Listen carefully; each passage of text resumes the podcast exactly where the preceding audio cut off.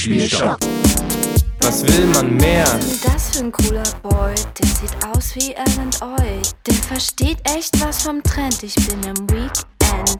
Ich finde seine Masche cool. Er findet meine Tasche cool. Wir kommen uns langsam richtig nah. Wir gehen zum Luxor.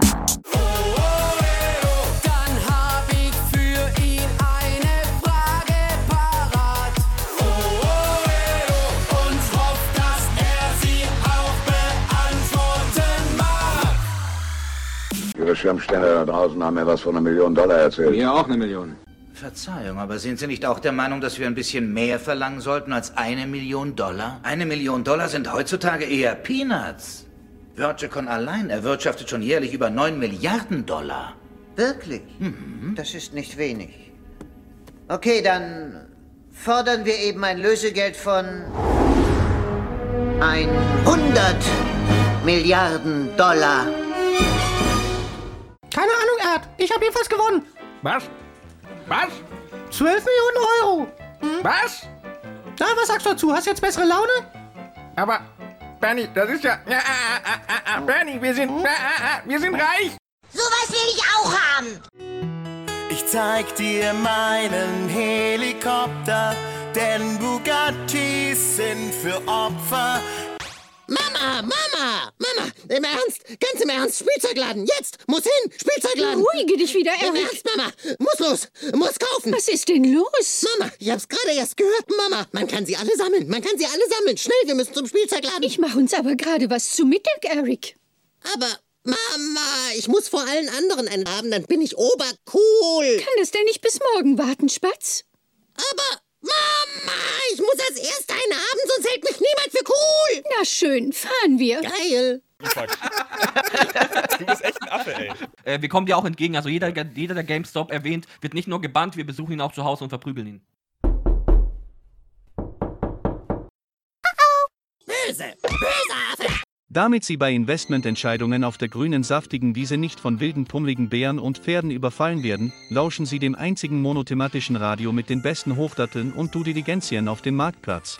Zum Beispiel mit dem Helden der Stöcker direkt vom Frankfurter Hauptbahnhofsparkett. Es kann doch nicht sein, dass wir eine Generation ranzüchten, die flex damit, dass sie zu dumm sind, mit Geld umzugehen. Ich weiß nicht, dass, äh, wo muss das bei den Leuten einsickern, dass äh, 12, 13, 14-Jährige schnallen, was da passiert, damit sie mit 16 nicht anfangen, Schrott zu kaufen. Natürlich, es gibt immer 20% Dumme, die werden weiterhin Blödsinn treiben. Bin ich verwundert. Und dem Gurkenmann im Lebensstrom direkt aus einem Hausierungsprojekt in der Mauerstraße. Probably. This channel would have been way more popular if my real face wasn't at the forefront of it. But I think I'm really handsome, and so I don't mind making you all stare at me all day. If it wants the options data, it gazes upon my face. I think I think I'm pretty fucking nice. I'm an asshole, but I'm nice. I'm like a nice asshole. Radiospielstopp. Zum Geldzählen brauche ich einfach ein paar Takte Musik. Im Radio spielen sie mehr als ein Vierteltakt. Die Texte fühlen nicht mehr zum Herzinfarkt. Die Menschen schauen sich fröhlich. We like the stuff. We like the stuff. I mean, that's that's the kid Ryan Cohen. Ihr wollt es, ihr bekommt es. Den neuesten Wiedermisch von. Unser Papa heißt Rainer. Er ist größer, älter, reicher. Ra, ra, ra, ra, ra, ra, ra, Rainer. Ra, ra, ra, ra. Doppeltunke. Fettburgerisch lernen mit Musik. I have a bad case of diarrhea. I have a bad case of diarrhea. I have a bad case of diarrhea. I have a bad case of diarrhea. I have a bad case. Was ist denn passiert? Ja, wie es passiert ist, weiß man nicht. Man weiß ja nicht, äh, wer woher kommt ist. Ich nehme an, es waren die zwei, die auf der Straße stehen. Wir stehen jetzt ähm, wieder, wieder, wieder mal sehr nah vor dem ähm, Almighty Quetch. Ähm, und da hat der Durchsagentyp absolut recht. Haben uns ja quasi beide jetzt auch nichts, nichts Wirkliches ähm, überlegt, muss man so sagen. Vielleicht spricht- zeigt das, zeigt das so ein bisschen den Charakter von uns beiden. Ähm, sicherlich ist es momentan halt auch einfach eine der, ja, man kann fast sagen, langweiligeren äh, Episoden. Ähm, aber jetzt, da wo der Geldbeutel bei mir immer schmäler sitzt, so, so einen knappen Taui würde ich schon nochmal irgendwie in den Bereich reinwerfen. Also halten wir fest, das, was wir machen, ist am geilsten, oder? Das Endgame ist nah. Ja, wir müssen langsam mal Schluss machen. Das Endgame ist nah und ähm, an dieser Stelle würde ich auf das Endgame auch ähm, hier nochmal, Moment, ich versuche es einzufangen. Radiospielstopp. Irgendwie finde ich's geil.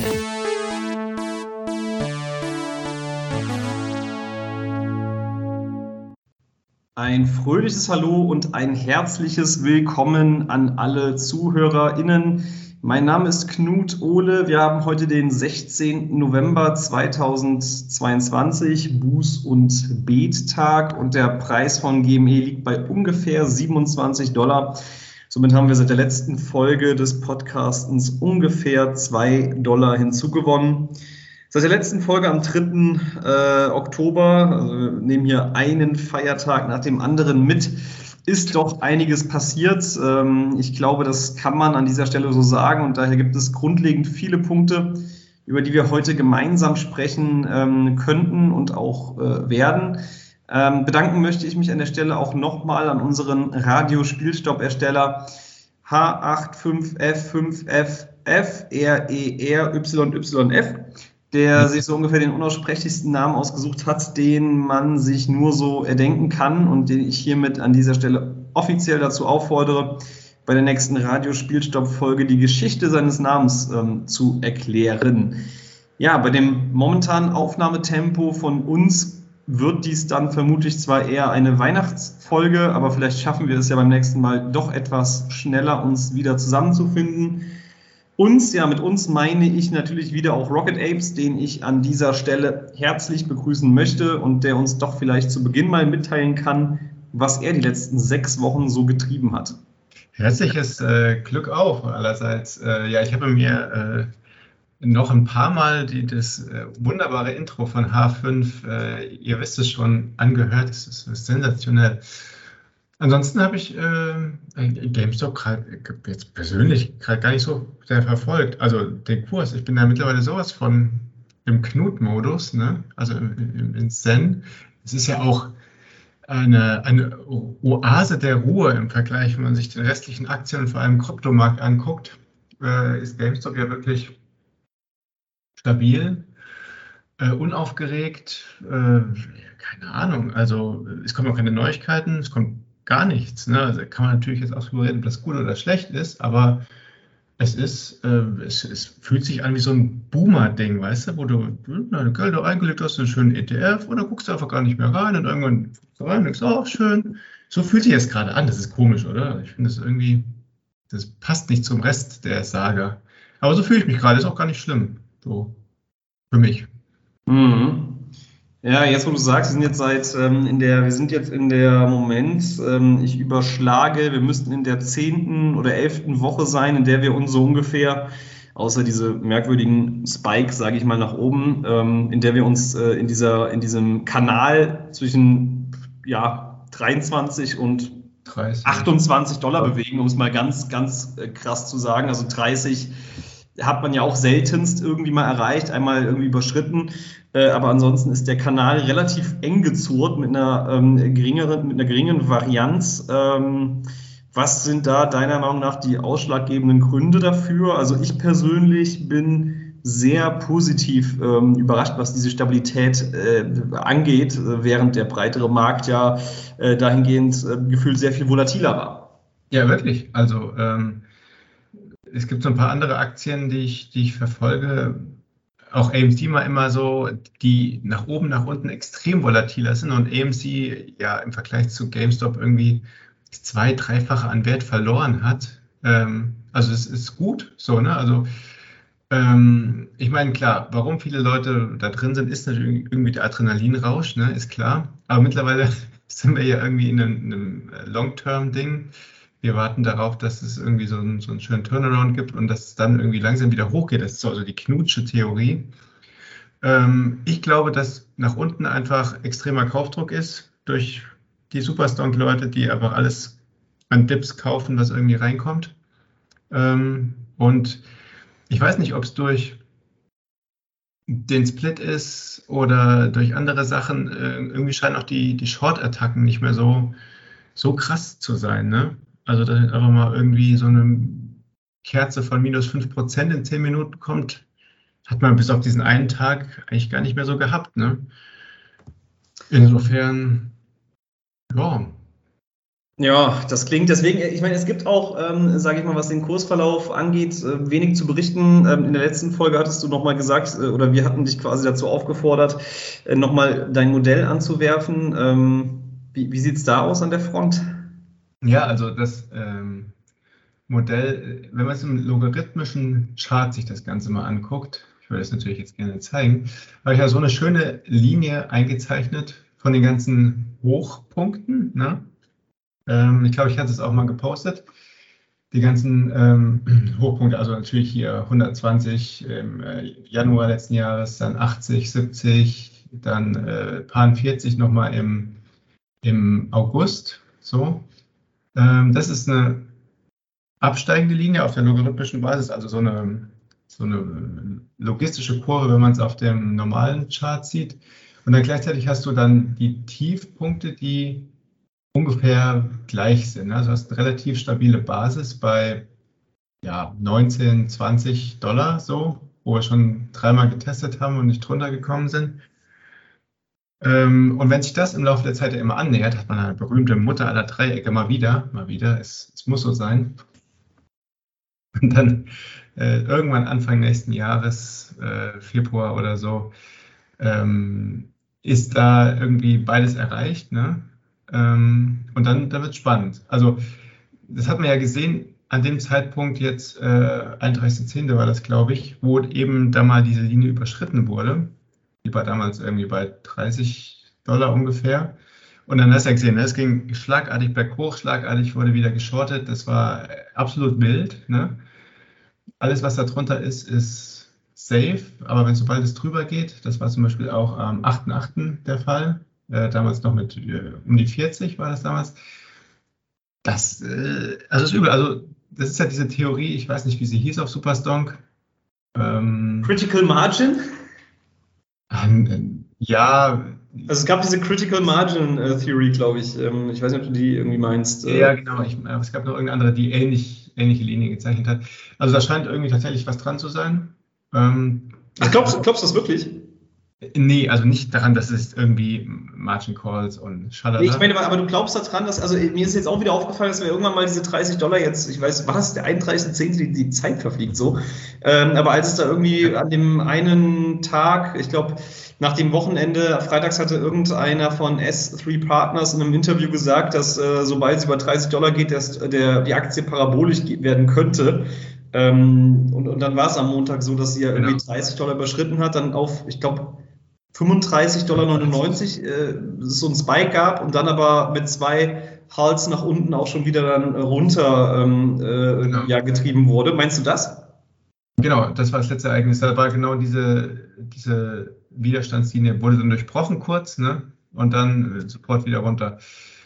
Ähm, also da scheint tatsächlich ja irgendwas zu sein. Ne? Ich, ich will das jetzt nicht gar nicht werten und sagen, was da passiert, aber ähm, es ist auf jeden Fall interessant. Sehr interessant. Genau, also insofern kann es ja durchaus nochmal passieren, dass wir äh, wilde Sachen sehen. Ne? Also das ist jetzt die Ruhe vor dem Sturm, aber sagen wir ja nicht jedes Mal. Wann der Ja, Sturm kommt, wir sagen wir schon ein bisschen länger und ich glaube, das, äh, sage ich mal, Dreieck des Todes, das war auch eigentlich schon äh, August 2021 so ungefähr erreicht. Ähm, das Ende, sage ich mal. Ja, wenn es das nicht ist, dann gibt es halt Neues. Ne? Es, ja. auch die technischen Analysten, das muss das. Das finde ich gut. So, mein Getränk wird irgendwie warm nebenher. Ich äh, muss mal, ähm, ich muss es mal aufmachen. Ähm, ich ich äh, verköstige heute einen Hachenburger Pilz. Was, was wirst du dir so ähm, einverleiben? Gar nichts. Gar nichts. Gar nichts. Äh, ich hatte, nee, bin noch nicht in äh, Alkoholstimmung Du gerade. bist nicht in Stimmung, okay. Aber ich, ich bin in Stimmung. Ja, Und gönn äh, dir. Gönn dir. sage ich erstmal zum Wohl, äh, auch an alle ZuhörerInnen. Mhm. Mhm. Ah, so. Ich komme mir da immer so ein bisschen vor wie, wie in so einer Werbung für Bier oder so, ne? Dass da, wenn man dieses, dieses, dieses. Schon jedes Mal, ja. Ja, ja, das ist, mir liegen äh, die, die Brauereien Deutschlands wirklich am Herzen. Und die haben ja einen ganz schweren Stand momentan oder auch schon seit, seit, seit der Corona-Pandemie. Und ähm, da sehe ich mich so ein bisschen auch als. Ähm, Du hast eine Verantwortung. ich habe eine Verantwortung. Genau. Fast, ja. ich sehe mich da so ein bisschen äh, post-Mors, sage ich mal, in so einer Testimonial-Rolle für, für, für, das deutsche, für die deutsche Brauereikultur auch. Und ähm, dem möchte ich schon ein wenig vorweggreifen, sage ich mal. Ja, deswegen ähm, mache ich da jetzt auch schon ein bisschen Werbung für. Genau, so. Ähm, ich hatte mir gedacht, äh, Rocket Apes damit, ähm, also ich hatte das ja dir vorher auch kurz im ähm, Chat angekündigt, die heutige Folge wird lauten oder heißen. Also sonst waren wir immer, haben wir einfach gesprochen und am Ende gab es dann einen Titel. Das wird heute unglaublich äh, strukturierter ablaufen alles. Total. Ähm, die Folge hat nämlich schon einen Namen und die Folge heißt ähm, GameStop und das FTX-Desaster. Ähm, da gibt es wahrscheinlich einiges äh, zu besprechen. Ähm, ich weiß gar nicht genau, wo ich da anfangen soll. Vielleicht gehen wir noch mal einen Schritt zurück. Ähm, und du, weil ich habe Durst und ich möchte einen Schluck trinken, ähm, kannst vielleicht mal sagen, was so ähm, nach dem letzten Earnings Call der Stand zwischen GameStop und FTX war und, und was man sich da so er, erhofft hat. Ja, also ähm, FTX sollte als eine der großen Börsen neben Binance ähm, endgültig sozusagen der Durchbruch von GameStop in Richtung Kryptowelt werden. So habe ich es zumindest verstanden. Das ist alles meine Interpretation. Ähm, es wurde eine Partnerschaft angekündigt nach den Earnings. Also während der Earnings war das noch gar nicht Thema. Es kam relativ überraschend äh, dann per dem Rundschreiben, SEC-Filing rum. Ähm, ja, genau angekündigt wurde dann noch nicht, worum es geht, sondern dass man, dass FTX der Kryptopartner von GameStop ist und sie zusammen irgendwie tolle Sachen machen wollen. Ähm, ich vermute, dass es auf FTX-Seite um Gaming und NFTs ging und dass es für ähm, GameStop eben auch ein Werbemarkt war äh, und ein Dienstleister, zum Beispiel zum On- und Off-Ramping, ne? mhm. was ja derzeit schon, natürlich schon geht über Ethereum und Loopring. Ähm, aber ne, es gibt ja dann noch viel mehr und, und gerade Bitcoin, ähm, dass man sich da eine Anbindung erhofft hatte, wahrscheinlich, äh, oder daran gearbeitet hat schon. Ähm, es gibt ja auch diese Giftcards für FTX, wohl bei GameStop zu kaufen ähm, und so ein paar Sachen. Also das war eine Ankündigung wie damals mit äh, Immutable X oder Loopring, wo man weiß, okay, das dauert noch ein gutes halbes, dreiviertel oder ein ganzes Jahr, bis da was richtig Konkretes bei rumkommt. Ne? Also zum Glück war das noch nicht so super konkret, sagt man jetzt im Nachhinein. Ähm, aber ein weiteres Zeichen dafür, dass sich GameStop schon ziemlich committed hat, in den Kryptomarkt einzusteigen. So, ne? Dass das irgendwie die Sachen ist, wo es hin will, das Unternehmen. Mhm. Also ich hatte, ich hatte wirklich relativ große Hoffnungen ähm, in diese Partnerschaft. Äh, deswegen war ich dann auch etwas ähm, enttäuscht und, und schockiert, äh, dass es so ablief, wie es abgelaufen ist. Ähm, ich weiß nicht, ähm, ich meine, FTX war der zweitgrößte Player meines Wissens in der, also was, was die Kryptobörsen anging, nur Binance quasi größer oder vermeintlich äh, groß. Ich meine, im Endeffekt kam ja jetzt dann doch raus, dass wir irgendwie ähm, viel weniger, also es ist ja verrückt, wie das in dem Kryptobereich äh, so abläuft. Hast du das irgendwie mitbekommen, ähm, was die da so abgezogen haben, was da ja. mit diesem, ja, ähm, also ich meine, ich bin immer wieder erstaunt, also das wären jetzt Sachen gewesen, wenn, wenn ich eine starke, klein, groß kleinkriminelle Energie entwickelt hätte, dann hätte ich das vielleicht genauso versucht abzuziehen. Ne? Also irgendwie diese Sache mit diesem FTT-Coin, der House-Token quasi, dass der dann ausgegeben wird und dann quasi alles, was man äh, von diesem Total Supply noch hatte, dann quasi als Assets ausgegeben hat, ja, um, um dann gegen diese Assets quasi wiederum ähm, auch ähm, ja, das zu leveragen ähm, und, und äh, Kredite aufzunehmen, etc. pp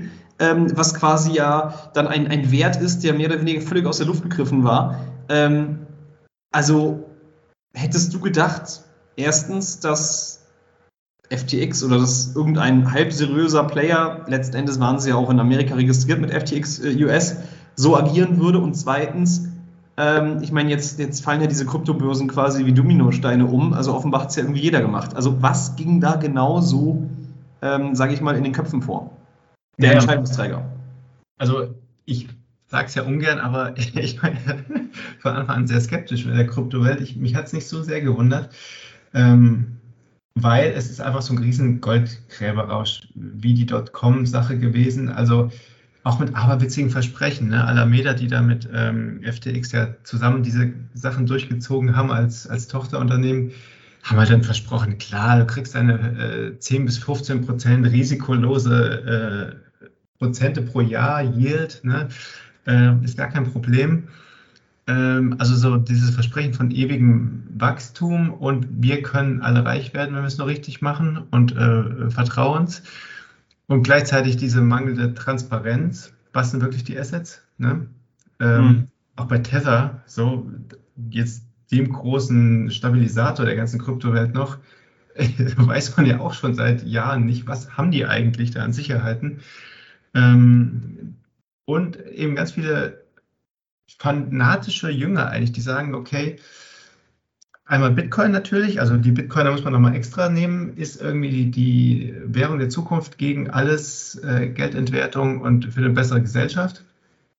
Und die, äh, die Zweit-Krypto-Anhänger, die dann jede ihre eigenen äh, Philosophien haben, äh, wo die aber genauso fanatisch sind und, und drin hängen und sagen, mit uns, ne, wir stecken unser ganzes Geld in eine, was weiß ich, in, in Dogecoin, in äh, Solana, in weiß ich nicht, ne? Alle anderen sind fake, nur unsere Kryptowährung ist geil. Und du hast halt ganz viele so Führungspersönlichkeiten, ne? ähm, wo die Leute hinterherlaufen, ähm, wie dieser, äh, ich, den vollen Namen weiß ich immer nicht. Mehr, Wenn, wenn es von FTX, äh, Sam Bankfried oder äh, Sam Bankman Fried genau, oder ja. so? Genau. Ähm, und das ist halt eine Mischung, die einfach dazu einlädt, äh, Leute abzuziehen, ne? diese Intransparenz. Deswegen, also mit fast allen Punkten habe ich gerade gemerkt, ist es auch ähnlich in der GameStop-Saga. Also ne, fanatische Anhänger, so eine, eine Führungspersönlichkeit. Ähm, aber die Intransparenz ist halt nicht so. So, wir haben zum Glück auch mit den DRS, Direct, direkte Registrierung der Aktien, ähm, relativ klare und also klare Strukturen. Wir haben ein klares Geschäftsmodell bei GameStop und ne, also das ist schon noch mal ein bisschen was anderes ähm, als die Kryptowelt.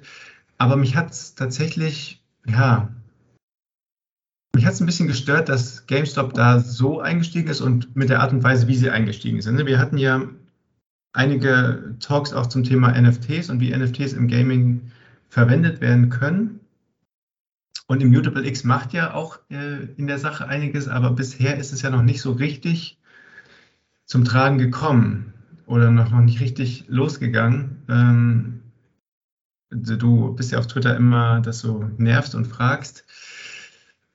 Ja, aber wir reden über die GameStop. Also für die Kryptowelt hat es mich ehrlich gesagt nicht so gewundert.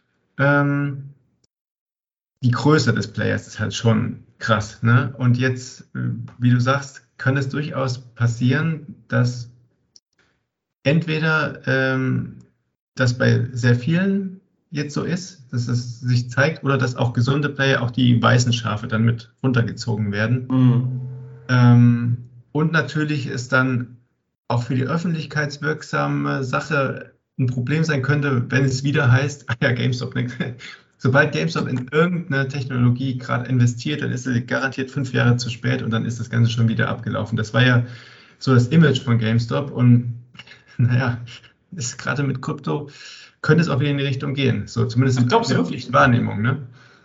Also, also ich, ich bin da weiterhin dann doch vielleicht naiver insgesamt. Also ich sehe das als, ähm, also ich, ich war ja nicht bei den vorhergehenden, vorhergehenden Bärenmärkten im Kryptobereich mit dabei. Ähm, Ich glaube, der letzte und bekannteste 2017, 2018 ähm, letzten Endes. Ähm, und ähm, davor gab es ja auch schon einen ähm, Bärenmarkt, aber da war die, Aufmerk die, die Öffentlichkeit äh, quasi oder die, die Aufmerksamkeit noch nicht so wirklich gegeben. Ähm, Du, du denkst schon, dass das jetzt hier irgendwie, also dass das äh, Krypto äh, äh, jetzt äh, nichts längerfristiges äh, ist. Also da, da bin ich anderer Meinung. Das, das siehst du so? Nee, habe ich nicht. Hm, So krass würde ich jetzt nicht sagen. Es ist aber zumindest, äh, sage ich mal, eine Bereinigung. Auch äh, es wird mehr Regulation geben. Ähm, ne, die, die Aufsichtsbehörden werden da mehr drauf gucken. Ähm, es wird sich auch aussortieren. Viele Spaß-Kryptos, sag ich mal, äh, werden verschwinden. Ähm, ich bin großer Verfechter von Bitcoin selbst. So, das, das finde ich sehr gut, das Konzept. Das überzeugt mich auch. Ähm, ob jetzt so ein kompliziertes Projekt die, wie Ethereum äh, und, und die ganzen angeschlossenen Coins, ähm, ob die alle wirklich so eine Zukunft haben, gerade mit diesem Versprechen von ewigem Yield und Wachstum und ne, das wage ich doch gerade sehr zu bezweifeln.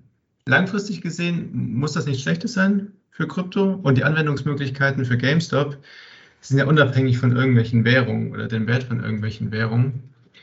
Ähm, deswegen bin ich mittelfristig bärisch, aber langfristig könnte sich sogar als gut herausstellen. Nur halt für GameStop jetzt gerade halt wieder mal ein scheiß Zeitpunkt. Mhm.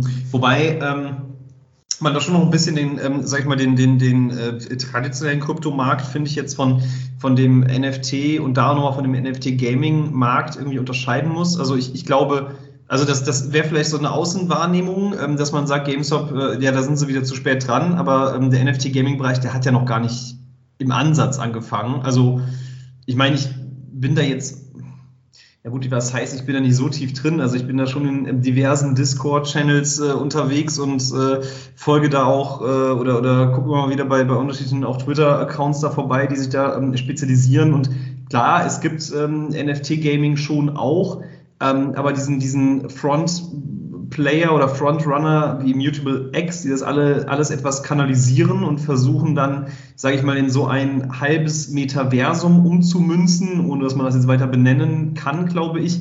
Das gab es oder gibt es in dieser Form noch nicht und die vorhergehenden Ansätze oder NFT-Gaming-Sachen, wie jetzt zum Beispiel Axie Infinity auch, ähm, sind da, glaube ich, dann eher immer so, so einzelne ähm, Leuchtturmprojekte gewesen, aber ohne da jetzt eine kohärente Szene irgendwie entwickelt zu haben. Also ich glaube, da ist man schon eigentlich ganz am Anfang und ähm, das, das ist, also ich, ich glaube, ähm, dass, dass wir da auch einen anderen Blick, also du siehst das nicht so sehr aus diesem Gaming-Blick, glaube ich. Ähm, ich weiß nicht, ähm, hast du, hast du auf, auf dem GameStop-Marktplatz äh, NFTs überhaupt schon gekauft? Äh, ja, das ist natürlich ein bisschen schwierig ähm, mit dem VPN und den deutschen mhm. Ding. Ähm, ja, ich habe ähm, mit, mit, einem ganz kleinen Vermögen ein, zwei Sachen einfach mal hin und her gekauft, aber ziemlich am Anfang, muss ich sagen. Ne? Okay. Als es äh, immer noch die, die Bildchen gab äh, oder die 3D-Animation. Das ist ja, also ich will auch nicht, ehrlich gesagt, auf den Marktplatz gehen, um irgendwelche NFTs zu kaufen. Ne? Ich will mhm. das, äh, wenn ich gerade Witcher 3 habe ich gerade gespielt, so, äh, ich will, wenn ich dann ein geiles Schwert finde, will ich das verkaufen oder mir als kaufen, ne? So. Mhm. Naja, gut, das ist, glaube ich, also so wird es irgendwann sein in meinen Augen, aber ähm, bis es dann soweit ist, also ich weiß nicht, inwiefern das ähm, Indie-Games jetzt schon in dieser Generation, jetzt glaube ich, äh, Q4 2022, Q1 2023, ähm, sage ich mal, oder jetzt auch vielleicht noch Q2 2023, die da gelauncht werden, hm, das, das wäre spannend zu wissen. Ich weiß es aber jetzt nicht so ganz genau.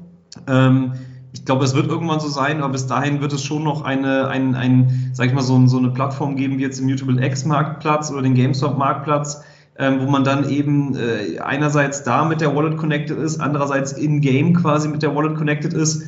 Und sobald man diese Assets ähm, hat, äh, man eben extern dann eher verkauft, weil dann das Orderbook darüber läuft. Aber ich weiß es nicht. Ähm, aber ja, das, das, das wird sicherlich ähm, irgendwann in Zukunft so sein. Bei mir ist es so, ähm, also ich, du hast ja auf Twitter dann auch gesehen, ähm, ich äh, ja, bewege mich in dem Bereich, also ich finde ein paar Projekte sehr spannend. Ähm, Kira Worst zum Beispiel, das, das ist etwas, ähm, das sieht wirklich schon auch ziemlich weit aus äh, von den ähm, Snippets, sage ich mal, die man, die man dort sieht im Discord-Channel auch. Hm, ich finde das von der, von der Grafik auch ähm, sehr ansprechend, auch die, die NFTs, die dort dann eben als, ähm, sage ich mal, ähm, ja, Ingame ähm, äh, quasi auch verkauft werden. Was da auch gut ist, ist, dass sie ja quasi alle ähm, anderen, auch vor allen Dingen GameStop ähm, wie Cybercrew, wie Metaboys ähm, dort auch inkludieren. Ähm, und ähm, ich hatte jetzt auch so ein, so ein Kiraverse NFT äh, vorgestern, glaube ich, gekauft, weil die sind ja jetzt, äh, konnte man jetzt minden. Ähm, und da war jetzt dann auch für, für diejenigen, die, sag ich mal, so im, im Batch 5, also äh, dieses NFT sind ja 10.000 Eins, die da verkauft werden, zwischen 5.000 und 7.500 Eins gekauft haben, also zwischen dieser ähm, äh, NFT-Nummer dann irgendwie auch irgend so ein, so ein ähm, Skin-Paket ähm, als Airdrop bekommen. Ähm, also ich, ich sehe da schon, ähm, dass es da vorangeht, sage ich mal. Und äh, da, da, also ich blicke da äh, mit, mit großer Erwartung äh, ja, auf, auf die Games. Äh, habe nur momentan leider keinen Gaming-PC, äh, weil ich das Geld dann doch jetzt wieder in Aktien gesteckt habe, GameStop-Aktien, ähm, was etwas problematisch ist. Ähm, aber gut, wir bewegen uns ein bisschen von FTX weg. Ähm, da wollten wir eigentlich ja, sage ich mal, primär drüber sprechen. Ähm, vielleicht kannst du noch mal auf die Partnerschaft oder was, also du hast es kurz angerissen, das fand ich ganz spannend. Du sagtest ähm, FTX als äh, On-Ramp, gut, On-Ramp wird momentan über, ich glaube, ähm, Wire heißt der eine Dienst und ähm, den anderen Dienst Ramp, Ramp heißt, glaube ich, einer. Äh, die leisten ähm, On-Ramp für, den, ähm, für die GameStop äh, Wallet ähm, und für den Marktplatz. Ähm, das wäre, glaube ich, wahrscheinlich nicht so wichtig, aber eine Off-Ramp-Lösung wäre wichtiger gewesen. Genau. Glaubst du, dass der FTX mit, äh, sage ich mal, eine Rolle gespielt äh, hätte? Ähm, ja, also soweit ich weiß, gibt es ja bei, das bei Loopring auch nicht. Es wurde ja äh, auch immer angekündigt, aber es äh, verschoben immer und bei Immutable X ja auch nicht. Und das ist ja schon, also ich will, wenn ich da irgendwie Geld verdienen sollte auf so einem Marktplatz, das auch irgendwie wieder runterziehen. Das wär, wär Ja, es geht ja schon, du musst aber den Weg über Layer 1 gehen, sprich, da musst du dann wieder eine Fee von, was weiß ich, äh, Ja, genau. 1% oder so zahlen. Genau, also es ist kompliziert. So, ähm, das ist, glaube ich, so das eine Ding gewesen. Also neben natürlich Reichweite und Sichtbarkeit. Ähm, das andere ist, dass die Bitcoin-Welt ja auch noch gar nicht im, im NFT-Marktplatz ist. Ne? Also es läuft ja alles über Ethereum. Ähm, und da eine vernünftige, vernünftigen Connector zu haben, erschließt, glaube ich, auch nochmal ganz andere ähm, Basen an, an Leuten. So, ne? Das wäre also so, das ist ja nicht angekündigt worden, aber das ist das, was ich so mir erhofft oder erwartet habe von der Partnerschaft. Hm. Ja, für mich war auch die Möglichkeit mit der Off-Ramp-Lösung eigentlich diejenige, die ich am spannendsten fand. Ähm, andererseits gab es auch von ähm, Sam Bankman Fried, den wir, glaube ich, jetzt lieber nur SBF nennen, weil er sich auch selbst so genannt hat, ähm, glaube ich, immer wieder so, ja, ähm, Anmerkungen, dass man das FTX sich auch in Richtung Gaming irgendwie entwickeln will. Er war ja selbst äh, League of Legends oder ist League of Legends äh, Gamer. Ich Und ich habe jetzt erst. Bitte? Kann ich sehr gut verstehen, ich auch. Mhm. Aber ähm, wie ich herausgefunden habe, hat er bei über 1000 Games ist er noch mal in Bron Bronze 3 drin. Und ähm, ich habe selbst nicht so viel mit Le- League of Legends zu tun, habe aber einen Kumpel gefragt, ob er jemandem, der bei 1000 plus Games äh, in Bronze 3 stecken würde, sein Geld äh, anvertrauen würde. Und er meinte, nie im Leben. Wie siehst du das? Äh, ich habe, glaube ich, also ich war nach spätestens 50 Spielen bei Silber schon und Silber 2 oder 3, ähm, als ich mal ernsthaft gespielt habe. Jetzt jetzt nur noch so spaßmäßig. Insofern, ja, er ist nicht besonders gut, aber es ist, ist ja, das sagt ja nichts über seine Geschäftsfähigkeiten aus oder seine, seine Begeisterung auch dafür. Ähm, League of Legends und NFT-Marktplatz kann ich mir super geil vorstellen. Nicht? Also das wäre äh, natürlich super coole Sache und auch allein, er hatte ja richtig Einfluss auch in Politik, in alle möglichen Wirtschaftskreise. Das wäre halt ein geiler Partner gewesen, um in alle möglichen Sachen reinzukommen. So. Äh, Das ist vielleicht also dieser, dieser Soft Value ne, von dieser Partnerschaft, ist vielleicht nicht zu unterschätzen gewesen. Und das, was sich auch GameStop erhofft hat, ja, ist jetzt eher genau das Gegenteil umgeschlagen. Ne?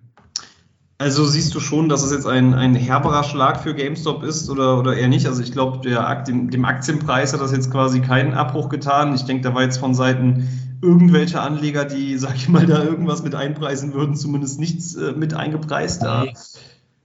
Auch auf rein finanzieller Basis jetzt, äh, und, äh, Abschreibung oder so, wird da nicht viel kommen. Aber es wäre halt, wenn er das gewesen wäre, was er zu sein vorgab, ne, wäre es halt eine geile Partnerschaft gewesen. Also dieser Verlust an möglichen geilen Geschäftsbeziehungen und irgendwie Werbemaßnahmen und so weiter, das ist, glaube ich, eher das, wo ich sage, hm, das hätte sehr gut werden können. Das ist mir außerdem jetzt auch wieder in dieser Situation mit SBF. Ähm, und äh, all den anderen ähm, Leuten, die sich da dann, äh, sag ich mal, Prominente aus dem Bereich, aus dem Bereich ja, Banking, Krypto, wie auch immer, wieder aufgefallen. Ähm, also SBF oder ganz viele andere CEOs ähm, von, von anderen äh, Kryptobörsen, da ist offenbar, zeigt jetzt die Geschichte, sehr viel mehr ähm, Schein als Sein. Ne? Ähm, und es ist irgendwie so, dass diejenigen sich auch immer so selbst ins Rampenlicht gestellt haben und äh, mit, mit halben Image-Videos, da gab es ganz spannende, sage ich mal, kringelige Videos auch von SBF, wie er da als ähm, effektiver Altruist sich darstellt und da irgendwie Geld gibt und alles, was weiß ich auch immer. Mhm. Ähm, und, und man quasi ein Image ähm, nach außen getragen hat oder ja, äh, sich selbst darstellerisch gegeben hat. Ähm, und, und äh, da würde ich doch nochmal gerne, du weißt, ich bin ein riesiger Ry- Ryan Cohn-Fan.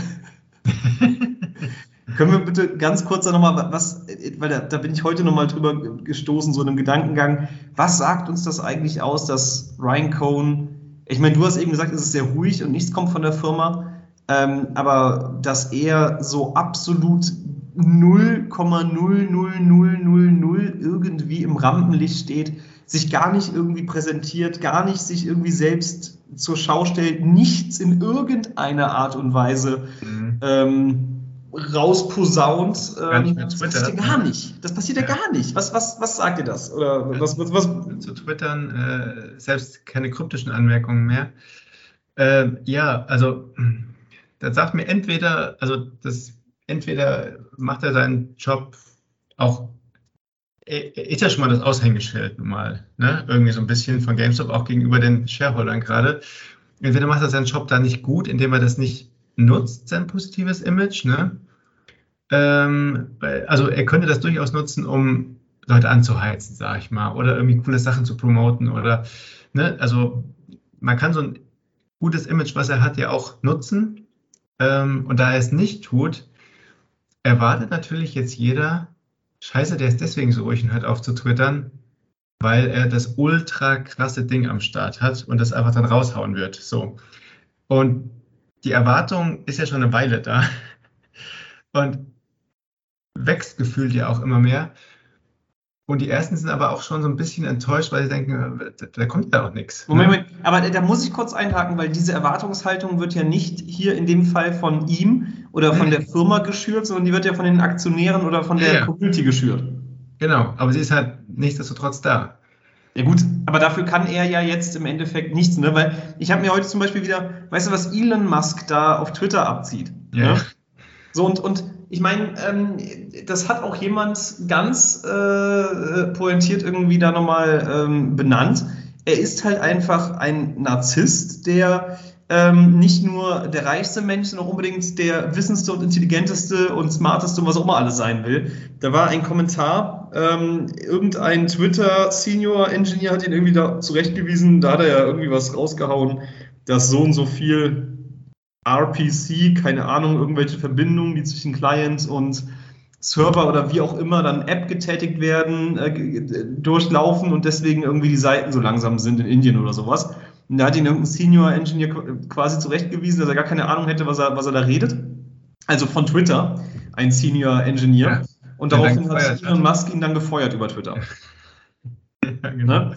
So, und da hat, ähm, ne, und, und im Gegensatz dazu haben wir hier einen, ähm, einen äh, Chairman, sage ich mal, der absolut so etwas, also das, das erscheint mir, sowas würde er nie machen, ähm, weil es ihm, glaube ich, auch irgendwie egal wäre.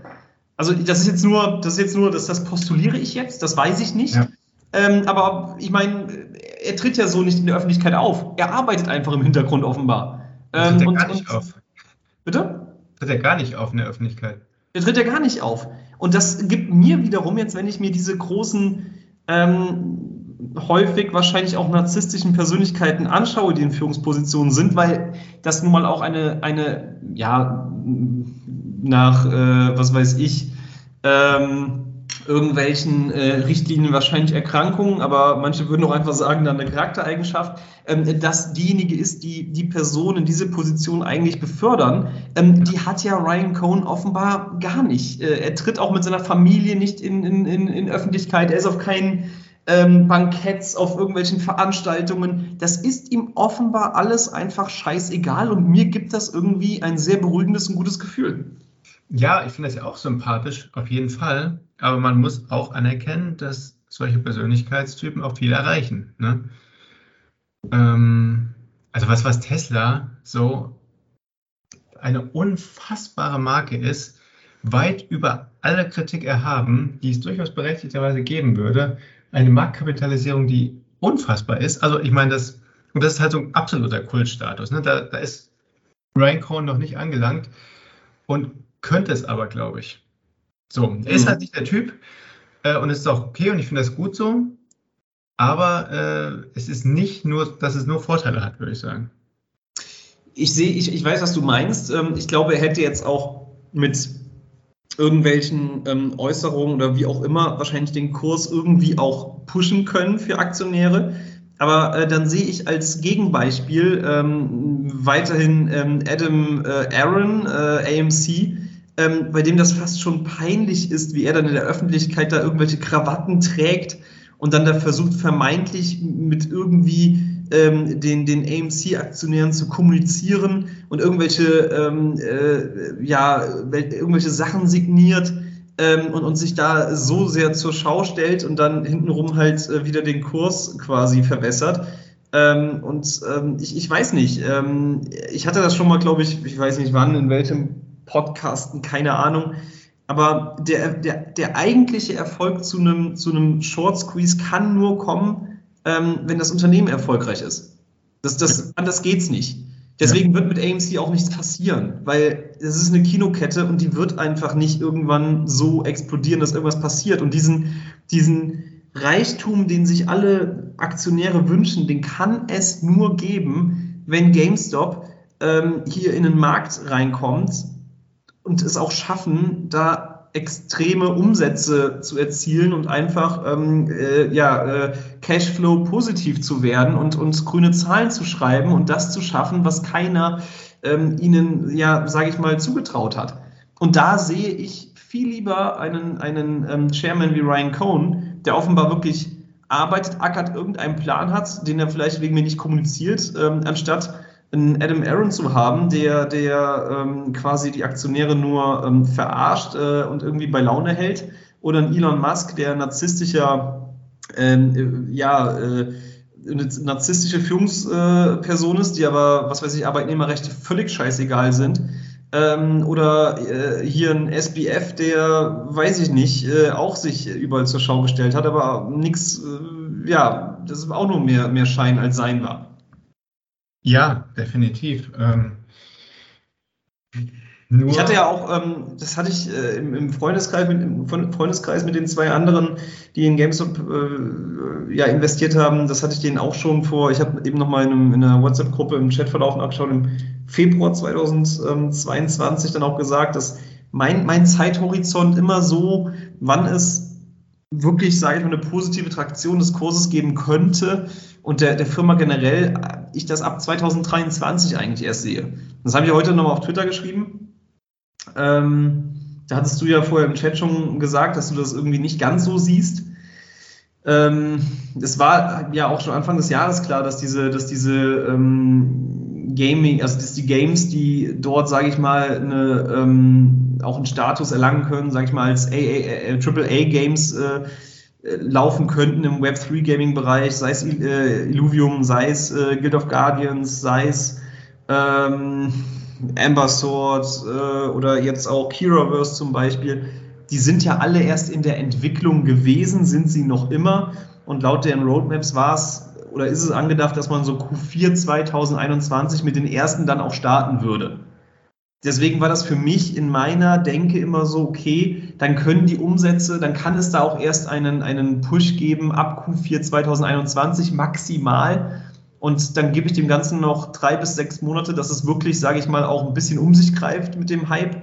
Ähm, und, und dann würde man das äh, in den äh, Q1, Q2 2023 Zahlen erstmal wirklich sehen, dass hier ein ähm, signifikantes Wachstum ähm, in diesem Bereich ist. Und, und das wäre für mich etwas, was ähm, es wird wahrscheinlich eine Metrik sein, die künftig dann auch bei den, bei den, äh, bei den Quartalszahlen mit berücksichtigt wird, wie viele Active User wirst du auf dem Marktplatz haben, ähm, wie steigt das, ähm, wie viele werden auch vor allen Dingen in diesem Gaming-NFT-Bereich, äh, sage ich mal, ähm, handeln, ähm, wie viele User werden in diesem Ökosystem in den Games drin sein, das werden alles Kennzahlen sein, die dann relevant werden und an, deren, an denen dann auch ähm, die Quartalszahlen bemessen werden. Und da sehe ich großes Potenzial, dass das in dieser Phase ungefähr halt sich ins Positive verkehrt, also in, insgesamt.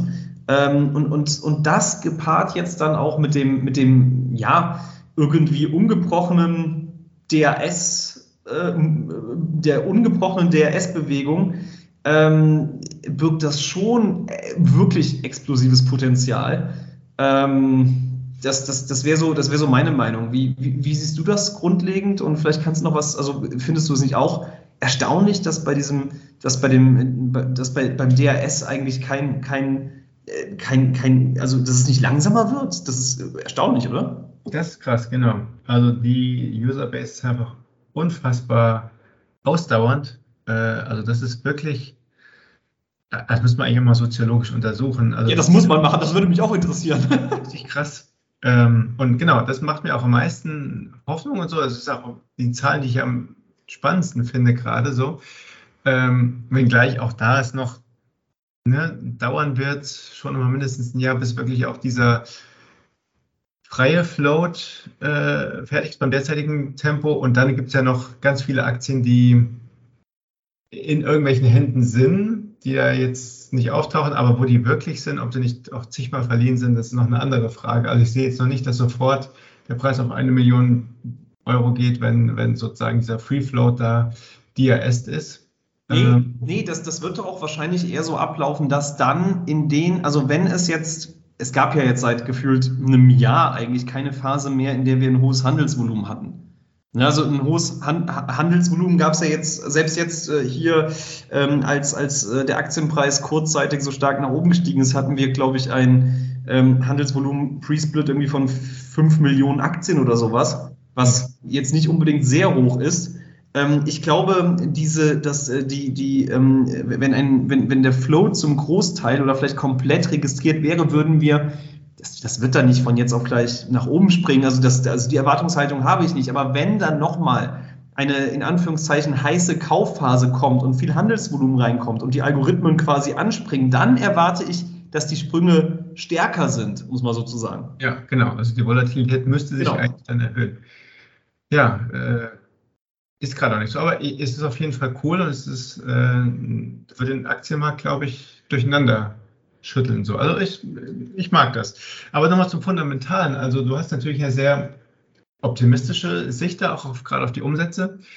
Ähm, ich denke mir halt, okay, der NFT-Marktplatz, der hat Volumina, die im Vergleich zum sonstigen Umsatz bisher unfassbar verschwindend gering sind. Ne? Also wenn du da Ertrag und Aufwand, der wahrscheinlich reingesteckt wurde, miteinander vergleichst, ist das noch ein unfassbares Minusgeschäft. Ne? Und wird es auch noch einige Quartale bleiben.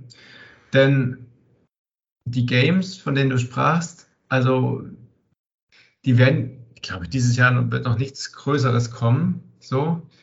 Ähm, vielleicht Anfang des Jahres starten, bis dann wirklich Umsatz kommt, bis sich das weit verbreitet hat und tatsächlich in irgendwelche Quartalszahlen niederschlägt, sehe ich es vielleicht Ende des Jahres, nächsten Jahres. Mhm. Und äh, die Bilanz von Ryan Cohn rein umsatztechnisch, gut, ist schwierig zu sagen, weil man natürlich nicht weiß, wie es sonst gelaufen wäre. Vielleicht wäre GameStop schon bankrott, ne? Klar. Äh, aber sie ist jetzt auch nicht extrem positiv. So. Jetzt hat man im letzten Quartal zum ersten Mal wieder gesehen, dass, dass die Kosten ein bisschen eingefangen wurden. Dafür ist der Umsatz halt schwächer als erwartet gewesen. Also immer noch okay, auch für eine Rezession okay. Äh, aber mit der Gesamtwirtschaft sieht das jetzt auch nicht unbedingt so ultra krass aus. Klar, Gaming ist ein bisschen stabiler in der Rezession gewesen 2008, Aber es ist auch nicht so, dass die Umsätze explodiert sind, äh, sondern halt nur ein bisschen weniger zurückgegangen als der Rest vom Markt. Ähm, ja, also Wobei ich Hast du jetzt. schon fast erwartet, dass die nächsten, die nächsten Earnings positiv werden? Also das würde mich jetzt schon sehr überraschen. Okay, da, da wollte ich mich gerade ein, einhaken und sagen, ich, ich würde ähm, zumindest davon ausgehen, dass die nächsten Earnings, ähm, was äh, das EPS angeht, ähm, wieder die, ähm, die Erwartungen ähm, des Gesamtmarkts dann, also des Gesamtmarkts der Analysten übertreffen werden. Ähm, in, in meiner Hoffnung wäre es dann schon leicht positiv. Ich glaube, dass sie wirklich weiterhin extrem Kosten sparen. Auch die äh, Filialschließungen in der Schweiz und in Österreich sehe ich da sehr positiv. Und ähm, sie haben ja auch, was den Verwaltungsapparat anging, relativ viele ähm, Stellen da quasi gestrichen. Also da wird ja auch ein harter Kurs gefahren. Und also mir gefällt das Gesamtkonzept, was Ryan Cohn macht, grundlegend schon sehr gut. Es wurde 2021 auch auf Kosten der Aktionäre natürlich. Es wurden ja 5 Millionen Aktien ausgegeben, dann nochmal Gelder eingenommen. Dann wurde eine starke Wachstumsphase mit einem hohen äh, Ant also es wurde viel Geld ausgegeben in den, in den folgenden vier Quartalen, glaube ich, nach diesem, nach dem äh, Ausgeben der neuen Aktien. Ähm, es wurden teilweise sehr hohe ähm, Verluste pro Quartal dort äh, verzeichnet. Und äh, es wurde ja dann bei der, ich glaube, Q2, ähm, nee, nicht Q2, das kann nicht sein, weil Q2 Earnings Call war ja der letzte, sondern dann bei Q1 muss gewesen sein, in dem, ähm, also dem, dem Earnings Call, ähm, der erste quasi des Jahres 2022, wurde ja schon gesagt, dass sie jetzt in diesem Jahr versuchen werden, ähm, am Ende profitabel zu sein, am Ende des Jahres.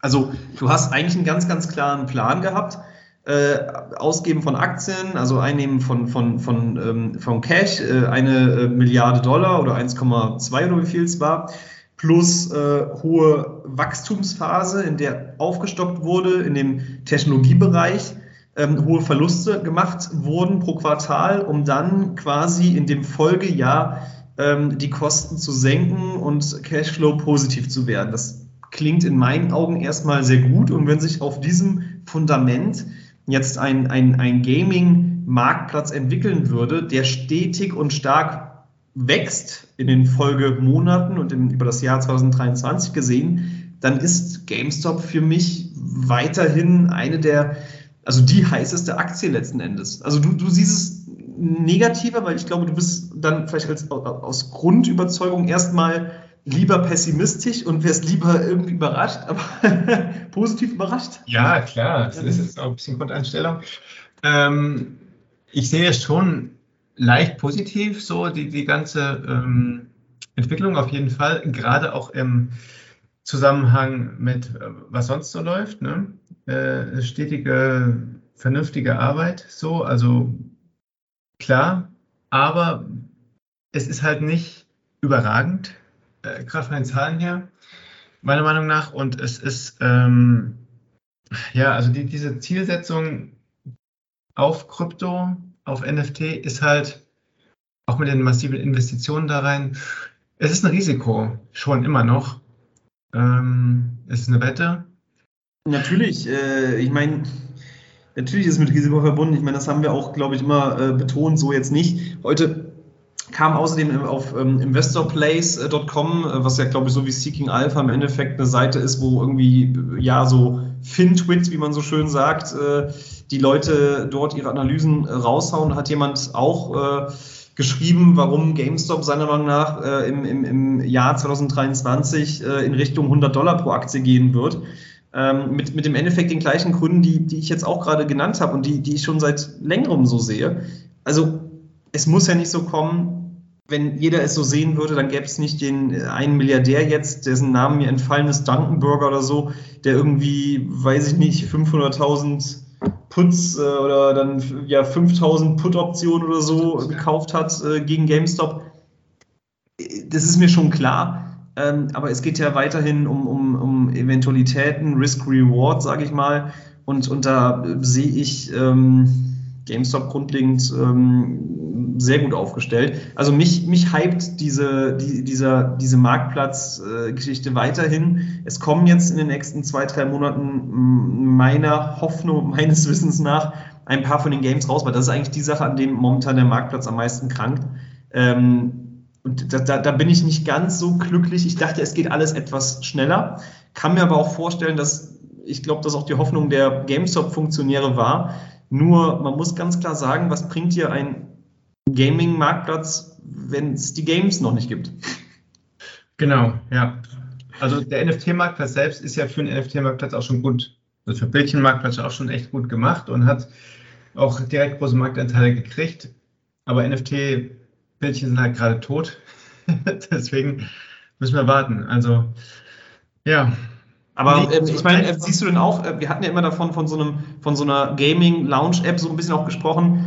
Mh, es entwickelt sich ja schon, also es ist ja noch immer in der Beta-Phase. Ich gehe ich geh, ich geh davon aus, dass es irgendwann auch eine App geben wird, so la äh, Steam, davon gehe ich aus. Ich meine, die gibt es noch nicht, es ist mir klar, aber davon gehe ich aus. Ähm, es wäre nur folgerichtig. Sie haben aber ja jetzt schon in, in, in die Homepage nftgamestop.com quasi auch so einen Play Now-Button installiert, ähm, was für mich klar indiziert, in welche Richtung das Ganze eigentlich gehen soll. Und irgendwann wirst du da ähm, quasi à la Steam deine Assets direkt haben. Du wirst die Assets, die dann in einem Game auch verwendet werden können, ähm, dort äh, angezeigt haben. Ähm, dessen bin ich mir ziemlich sicher. Ähm, ich, ich finde, das geht jetzt schon sehr stark in diese Vision, die wir schon vor über einem Jahr äh, benannt haben. Ähm, oder, oder wie siehst du das? Genau, also das wäre das, worauf ich äh, ja hoffe und darauf warte. Es ist äh, ja, aber ich meine, wann, wann sind die Ankündigungen oder die ersten Teaser gekommen? Also das ist ja schon echt anderthalb Jahre her, so ungefähr, wo wir auch schon Ja. die grundlegende Vision so genau das hatten. Äh, und ja, langsam, langsam wäre es Zeit. Ne? Aber ich sehe es wie du, ähm, rein, rein als Aktie, so wenn man, wenn man sich das gerade im Vergleich anguckt, ist das ein gerade ein so solider Pick, ne? im Gegensatz zur Kinokette zum Beispiel ähm, mit großem Potenzial, sowohl was den Squeeze angeht, immer noch, so, ähm, das, das ist ja nicht vom Tisch, als auch irgendwie fundamental, wo du ein bisschen optimistischer bist als ich, aber ich sehe ja durchaus die Möglichkeit auch da. Deswegen ist es immer noch äh, auf jeden Fall, finde ich, eine gute Sache. So, also ich bin immer noch dabei. Mhm. Ja, ja, der, der Gaming-Marktplatz, wann, äh, ich hatte da nochmal die Tage auch drüber nachgedacht. Ähm, heute hat ja, ich weiß nicht, ob du es mitbekommen hast, Sony ähm, auch ein Patent angemeldet für NFT-Verwendung auf deren Konsole irgendwie. Ich, ich weiß nicht, ob es da um eine App ging oder sowas. Hast du es mitbekommen? Ja. Also Sony hat da irgendwas angemeldet und da bin ich auch nochmal gedanklich abgesch abgeschweift, ähm, weil du es eben auch gesagt hast, wann kamen die ersten Teaser? Wann, wann wurde nochmal dieses eine, da waren noch mal, es wurden noch mal ein paar Videos geleakt, als dieser Beta-Marktplatz noch nicht mal gelauncht war. Ja, stimmt. Mit, mit allen möglichen Logos drin. Ne? Mit den, genau, da waren ja auch Sony-Symbole auf dem flackernden Fernseher und so. Das sah richtig cool, richtig professionell aus. Die haben wir, also auch ansprechend auch gemacht, von der Ästhetik toll. Ähm, das haben wir auch noch gar nicht gesehen. Und ich meine, das sind so Sachen, da denke ich mir, die waren irgendwo im Source Code, äh, waren die irgendwie äh, abrufbar. Das hat ja jetzt keiner auch aus Spaß und der Freude dahin gemacht. Das, das muss doch irgendeinen Grund auch haben, dass es das dort gab. Ähm, Ja. Und entweder ist da auf dem Weg dahin einiges schiefgelaufen. Könnte auch sein. Äh, ne, Matt Finstone ist, ist weg oder was auch immer, was was für Gründe gibt. Oder es ist einfach so unfassbar umfassend und geil, dass man halt wirklich extrem viel Arbeit reinstecken muss und alle stillhalten. Worauf ich natürlich hoffe, aber hm, könnte natürlich auch die erste Option sein. Möglich ist alles. Ähm, ich, ich bin da eher ähm, Optimist äh, und weniger Pessimist. Ähm, ich, ich denke, wie gesagt, es gibt ja noch nicht den, also klar, Beta-Marktplatz, aber den fi- final-finalen Marktplatz, die iOS-App, das gibt es ja auch noch alles nicht. Die iOS-App wurde, glaube ich, vor acht Monaten oder vor sieben Monaten oder so in einer ähm, äh, quasi in diesem, also nach dem, nach den Quartalszahlen, die da bei den, bei den ersten Quartalszahlen diesen Jahres quasi mitgeteilt wurden, gab es ja zeitgleich oder danach, glaube ich, auch ähm, die offizielle Investor-Meldung von, von GameStop, dass bis zum 31.07. Ähm, der Marktplatz gelauncht wird. Dann gab es ja den Beta-Marktplatz und da stand auch schon das mit der iOS-App drin, sprich, das ist auch Ja. schon ziemlich lange her. Ja, ja. Also, in, also was heißt ziemlich lange? In, in, in, in, äh, in unser digitales äh, Gedächtnis ist sehr sprunghaft und kurzlebig und dahingehend würde ich schon sagen, dass es ähm, Ja, ewig her ist. Ähm, aber das sagt mir alles, oder für mich, das, das, das kann es nicht gewesen sein. Ähm, und da wird irgendwas ähm, dann kommen und äh, ich gehe davon aus, dass irgendwann dann so eine App gelauncht wird halt. Aber das macht natürlich auch alles keinen Sinn, wenn es keine Games gibt, die man zocken kann. Ne? Ja, ja. Und ich glaube, das ist momentan so ein bisschen der, der Kasus Knaxus. ja, jetzt haben wir doch gar nicht so viel über FTX gesprochen, ähm, glaube ich. Ähm, haben wir dazu noch irgendwas zu melden, sage ich mal? Ah, ja, ich meine, man könnte natürlich jetzt ganz in die ganze Kryptowelt abtauchen, aber eigentlich ist es ja ein GameStop-Podcast, ne? Es ist eigentlich ein GameStop-Podcast, aber diese FTX-Sache hat, also für mich war es dann doch jetzt nochmal auch ein Punkt, ähm, was, was so eine unfreiwillige Werbung für die ähm, Decentralized Exchanges war. Ähm, Also und, und GameStop ist ja zumindest so, wie ich den Eindruck auch bekommen habe, grundlegend wird, wird ja, werden ja ähm, Decentralized Exchanges, Self-Custody äh, Wallet quasi, das wird ja sehr beworben von GameStop, eine Sache, die vielleicht längerfristig ihnen auch irgendwie in die Hände spielen könnte, ähm, obgleich man da momentan vielleicht eher geneigt ist zu sagen, ja, Krypto und GameStop und, und das so unter einen Kamm zu scheren, jetzt mit diesen, mit diesen ganzen ähm, ja, Centralized Exchanges. Ja, ähm, auch da habe ich wieder Fragen. Also Loopring zum Beispiel ist ja völlig abgetaucht. Das wären diejenigen in Verbindung mit GameStop, die jetzt oder auch schon vorher längst hätten sagen können, hier Leute, es gibt eine andere Lösung. Ne? Äh, Thema Sicherheit ist ja nicht die erste äh, Börse, die irgendwie ihre Nutzereinlagen veruntreut. Ähm, da könnte man einiges machen, aber das, das kommt auch nicht so richtig. Ne? Also Loopring, weiß nicht, ha- hast du da irgendwelche tollen Neuigkeiten? Ich habe da jetzt lange nichts mehr gehört. Nee, ich weiß nur, dass es ja ähm, Taiko ähm, XYZ quasi, äh, wie auch immer äh, man das dann ausspricht, ähm, gibt. Äh, das ist ja von ähm, Daniel Wang quasi, der vorher bei ähm, Loopring CEO gegründet wurde. Dort ist auch ähm, Matze Feinstein, äh, Matthew Feinstone ist dort ja auch. Genauso ist dort jetzt auch mittlerweile ähm, Cyber Horsey, der ja auch ähm, vor einem Monat, glaube ich, bei GameStop ungefähr aufgehört hat. Die sind jetzt alle bei Taiko und irgendwas sagt mir auch, dass, dass da die Verbindungen zu GameStop sicherlich nicht abgebrochen sind. Ähm, ich weiß nicht, was da, was da kommen wird und ich bin da auch zu wenig auf der technischen Seite, um die Unterschiede zwischen ähm, jetzt Taiko oder was sie genau sein möchten irgendwann und Loopring herauszustellen. Also es gibt zumindest meines Wissens auch keinen keinen Taiko-Coin oder irgendwie was. Ähm, aber es gibt da auf jeden Fall ähm, einige ehemalige Entwickler von Loopring, von GameStop, die da jetzt äh, mitwerkeln. Und ähm, aber von Loopring habe ich auch schon länger nichts mehr gehört. Ähm, aber nach diesem Debakel von vor einem Jahr, dass Ende des Jahres da irgendwie der, die Quartalszahlen rauskommen, die äh, so geil sein werden wie die zehn Quartalszahlen davor, ähm, hat man da vielleicht auch einfach gesagt, äh, lieber mal die Schnauze halten. Ja, genau. Das, das deutet entweder darauf hin, dass irgendwie es entweder nicht läuft oder Ja. dass es läuft. Ne? Und hm, ja. Welches Gut, ich, meine, mir ist da jetzt auch nicht ganz klar, was jetzt äh, Loopring in dem, in dem GameStop-Ökosystem dann da jetzt grundlegend weiter für eine Rolle spielen wird, außer das, was sie jetzt schon machen. Ähm, da sehe ich eher die, die Immutable X-Partnerschaft als gewinnbringender, auch in der Außendarstellung und Außenwahrnehmung für GameStop, weil Immutable X es schon, glaube ich, schafft, irgendwie auch, ähm, so sage ich mal, die, die Gamer perspektivisch abholen zu können. Also die haben ja auch diese, diese Kooperation da über Guild of Guardians mit, mit den acht größten Clans irgendwie geschaffen, die ja dann irgendwie, ich meine, als ich aufgehört habe zu zocken im Multiplayer-Bereich Counter-Strike und so, das ist jetzt auch schon acht Jahre her. Ähm, ich fand es ja krass zu sehen, wie viele Millionen Follower die da haben. Ja. ähm, sprich, ähm, so wie Immutable X online wirkt, äh, wie sie sich geben, ähm, Robbie Ferguson etc. pp., ist das, glaube ich, schon etwas, was, was, was, was die Gamer und auch die jüngeren Gamer da wirklich abholen könnte. Und da, da sehe ich die Partnerschaft generell als gewinnbringender an, als jetzt die Loopring-Sache. Ach ja, eine Sache zu FTX wollte ich eigentlich noch ansprechen. Das, das fand ich wirklich äußerst lustig. Ähm, ich hatte das, ich hatte auf, auf Superstrong dann auch, ähm, als dann rauskam, dass FTX bankrott geht, habe ich ähm, quasi die, die, den, den, diese News äh, dort gepostet. Und ähm, wir sofort alle erstmal in so eine Denial-Haltung übergegangen sind, gesagt haben, ja, aber FTX ist ja nicht FTX US, das ist ja was ganz anderes, eine ganz andere Firma, das ist äh, äh, FAT, was hier betrieben wird, alles Bullshit, bla bla bla.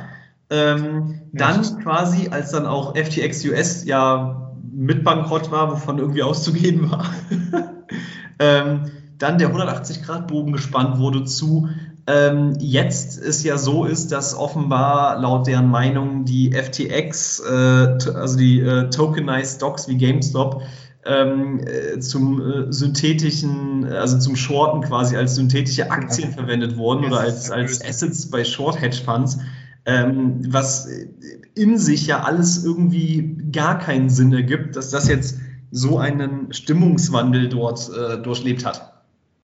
Äh, Ja, genau, das Narrative müssen irgendwie ins Weltbild passen. Und alle Nachrichten, die müssen irgendwie, es ist halt, ja, das nervt mich auch in Superstorm tatsächlich.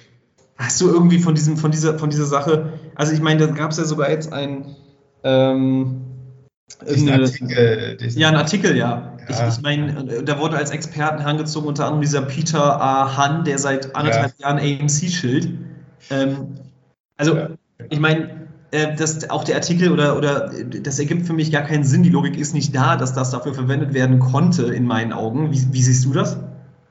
Also diese Token as Stocks, das ist eine Sache, die ich echt noch nicht durchstiegen habe. Deswegen kann ich da jetzt nicht so ultra viel zu sagen. Ähm, dass es irgendein Mittel und Weg geben muss, ähm, abseits de, des normalen Handels und Marktes, das ist ja irgendwie ähm, schon plausibel. Aber welchen Weg es gibt, gab es ja jetzt auch schon 120 Theorien ne? über Puts, äh, Optionen, äh, über Dark Pools, über, ne, also es ist ähm, eines der vielen Theorien, wie sozusagen äh, abseits von dem Kaufdruck, den, der halt da ist, der Preis trotzdem in diesen Bahnen, die ich ja auch eben beschrieben habe, gehalten wird.